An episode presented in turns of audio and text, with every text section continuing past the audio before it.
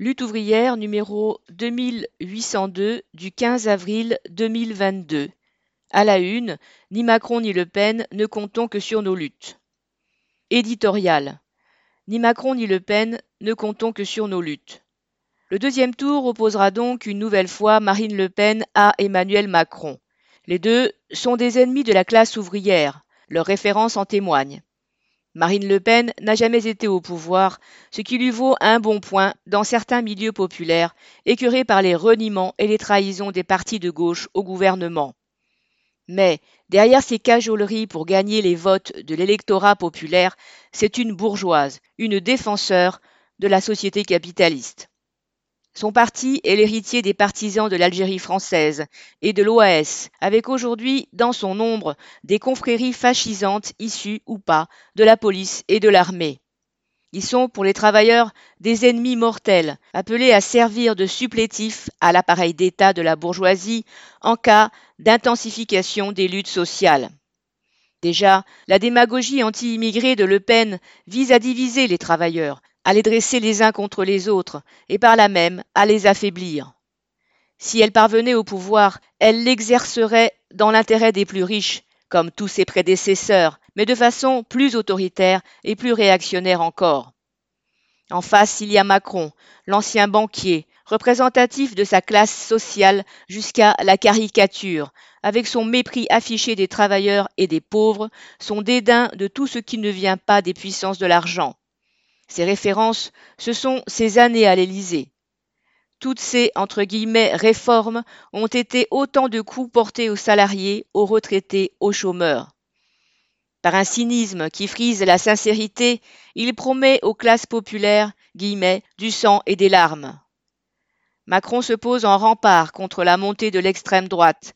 Mensonge. Son quinquennat l'a renforcé.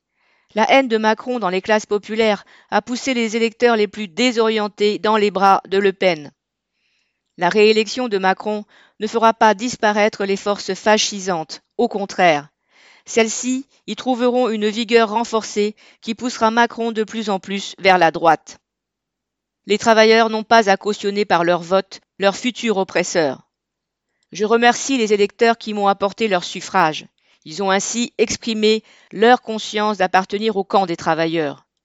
Pour minoritaire qu'il soit, cet électorat a montré que le courant communiste révolutionnaire est toujours là, que des femmes et des hommes continuent à porter le programme de la révolution sociale, c'est-à-dire du renversement de la dictature de la grande bourgeoisie impérialiste sur le monde, de son remplacement par le pouvoir démocratique des travailleurs aujourd'hui exploités, opprimés.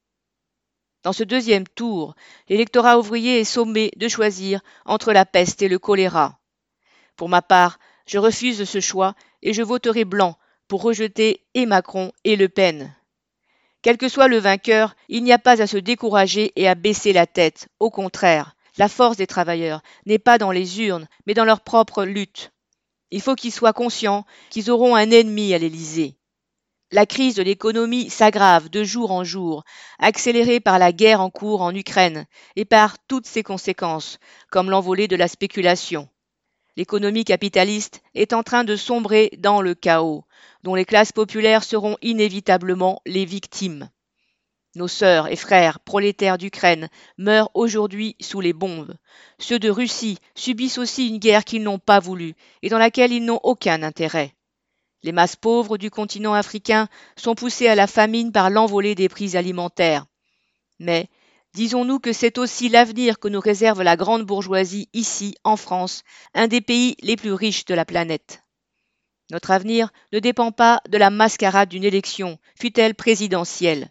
Il dépend de la capacité des masses pauvres à réagir efficacement à la guerre sociale que leur mène la grande bourgeoisie. Dans ce combat, le rôle décisif appartient au prolétariat, à ceux qui font marcher l'économie et fonctionner la société, et qui sont aussi les seuls à pouvoir la changer. Seules les luttes des travailleurs feront reculer le patronat, la grande bourgeoisie et leurs commis politiques. Notre avenir dépend de nous tous. Nathalie Arthaud.